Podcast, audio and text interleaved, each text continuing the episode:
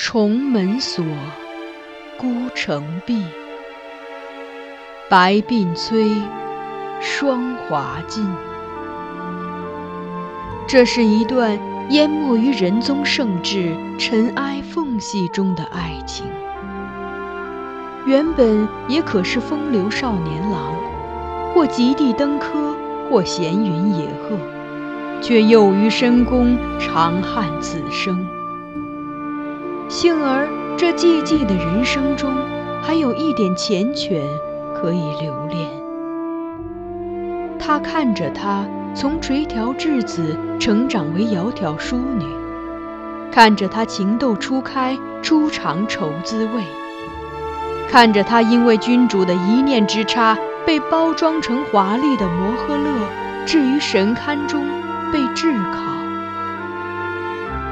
他把她。当做唯一的依附，他亦愿意给他此生所有的温度。于他们，是无关他人的情爱；于天下，却是大逆不道的罪孽。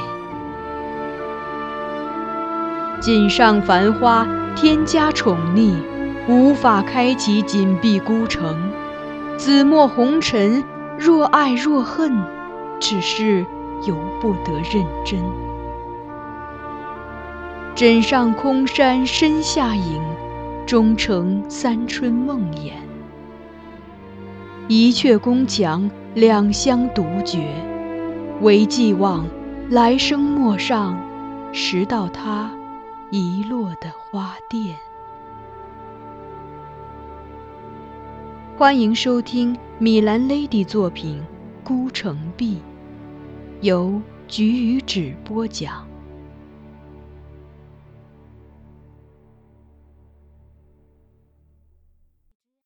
七郎，寻常人纳妾不是为色，便是为求子嗣，但这显然不是李伟的目的，至少不是主要目的。他如今提出这要求，是表现对公主的放弃吧？我这样猜。而王物资随后也告诉我，官家问他是否有意中人了，他说没有，然后加了一句：“若官家恩准，臣便去找。”金上自然答应了他的请求，这是可想而知的。很快的，我也看出，原来苗仙妃此行还不仅仅是为安慰公主。在与公主哭过一场后，苗贤妃拭尽泪痕，把嘉庆子和韵果儿召入一间内室密谈。须臾，三人出来，苗贤妃握着韵果儿的手，言笑晏晏，十分亲热；而嘉庆子低头走在他们身后，一声不吭。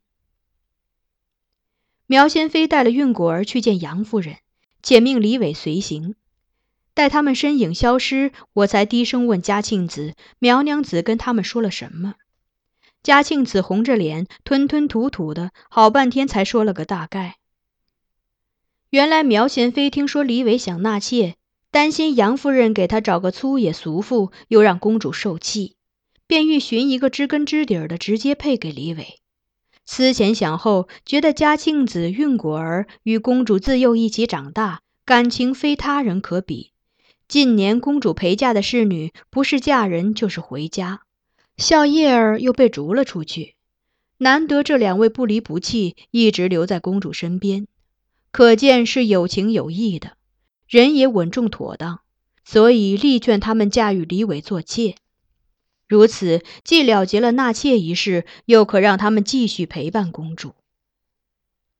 密谈之后，嘉庆子婉言谢绝。而运果儿终于点头答应。想必杨夫人与李伟也接受了这个结果。苗仙妃再回到公主阁中时，神情轻松，像放下了心头大石。在离开公主宅回宫之前，她也斟酌着词句，小心翼翼地把纳妾之事告诉了公主。公主并无不快，只是很惊讶，唤来运果儿，对她道。婚姻之事非同小可，你可别为我随便嫁给不如意的人。刚才不知道姐姐怎么跟你说的，你若有半点不乐意，现在便摇摇头，我自会为你做主。再跟驸马母子解释，让他们另择人选。韵果儿轻声道：“公主多虑了，我是自愿的。这几年我没听家人的劝告嫁人，除了有高不成低不就的原因，也是怕仅仅凭媒人那三寸不烂之舌，就稀里糊涂的嫁给个陌生人。要是不巧那人品性差，贪杯烂赌和好色，但凡沾上一样，我以后的日子就难过了。”前两年，苗娘子曾跟我们说要请官家把我们姐妹赐给某个大官做妾，我也推却了，因为大户人家姬妾众多，此中情形更是不好说。若他家夫人从不容人，进门后岂不处境堪忧？而在公主面前，我自然不会担心这点。再说驸马，他这几年来天天见着，我也知道他的为人品行是极好的。待下人很宽厚，将来一定不会亏待妾室。我愿意一辈子留在公主宅服侍公主和驸马。不过，若是公主觉得不妥，便是运果儿厚颜唐突了，请公主全当没这事。反复追问运果儿，确定她是自愿的之后，公主也答应了此事，与苗贤妃各自赏赐她许多财物。又吩咐宅中勾当官为他准备一份丰厚的嫁妆，在择日行礼，让驸马正式给他侧室的名分。初时我也担心运果儿是受苗贤妃所迫才如此说，便请嘉庆子私下再问他心意。韵果儿仍说是自愿的，又道：“我与公主不同，公主是金枝玉叶，自然希望嫁个十全十美的夫君。”有才有貌，能与他吟诗填词、弹琴作画；而我出身低微，也没有什么才艺，最大的心愿便是能嫁个善待自己的夫君。相貌、才学都是其次的，最重要是心好。驸马是个好人，而且还是个贵人。这世上像他这样实诚的贵人，肯定不多了。我还有什么不乐意的呢？吉日选定在十月中，离纳妾之日不足一月，而李伟殊无喜色，看见运果儿时也和以前一样，并无特别关注。在运果儿积极绣嫁衣的同时，他把更多的精力投入到书画收藏和品鉴中去，终日泡在书斋。他每天也还会来探望公主，但只要我在场，话说不了两句，便匆匆告退。像是怕打扰了我们，那异常卑微的姿态总令我感到愧疚和不安。在经历一场格外艰难的考量和抉择后，某个深夜，我叩开了他的阁门，对他说：“都尉，纳妾之事可以缓一缓吗？”九月底，李伟在宜春院附近修筑的园林完工，他立即请公主前往小住。为造这座园子，他花了数年时间，而效果却也不错。园中花木相映，佳景不绝，极尽一时之盛。中植奇葩异卉若干，许多是从远处运来，京中人大多叫不出名字。公主赏花之时，随口询问了一两株花木之名，李伟亦很上心，随后便命人选了若干蓝田玉牌。雕刻上花名，挂在每一种花木的枝头，让公主一览即知。但这又是一桩吃力不讨好的事。公主看了，只是冷笑。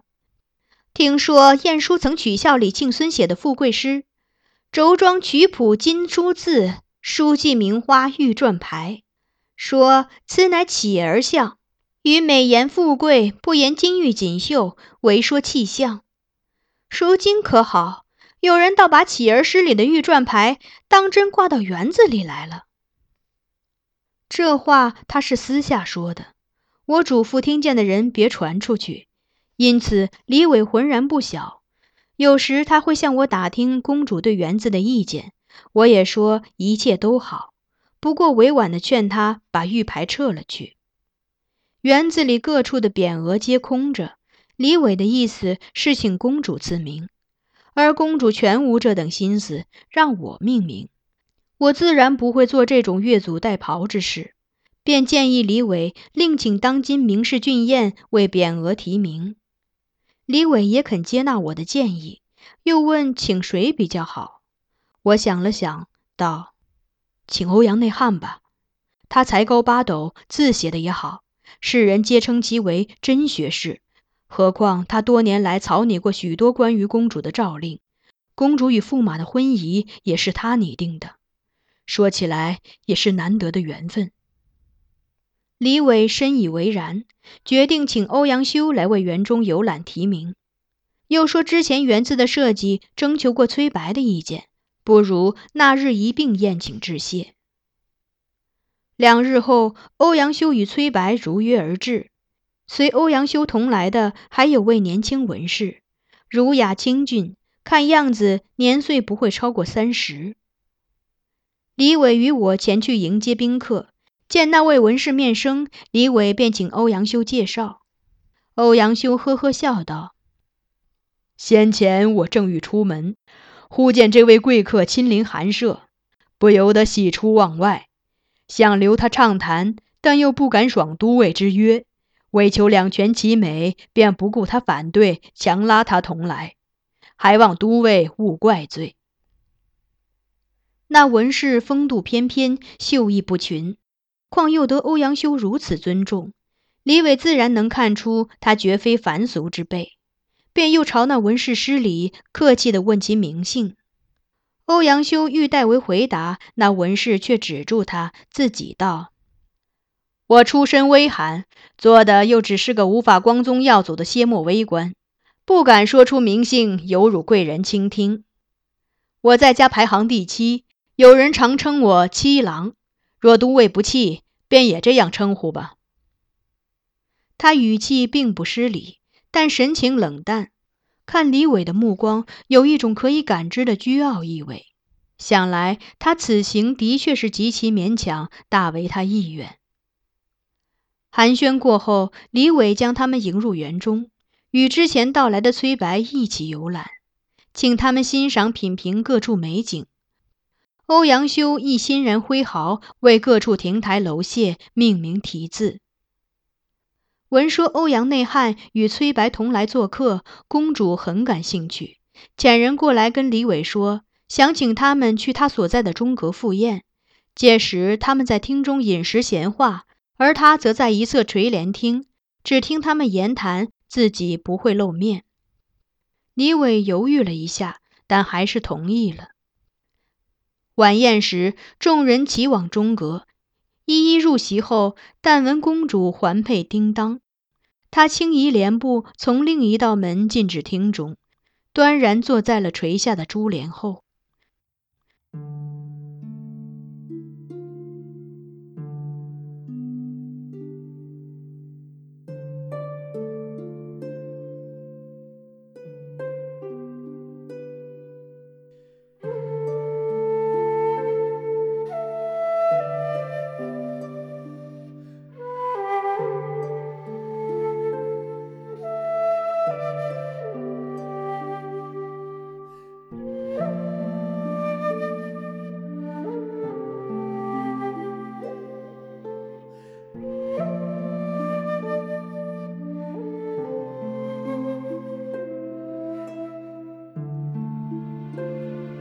您刚才收听到的是菊与纸播讲的有声小说《孤城闭》，欢迎继续收听。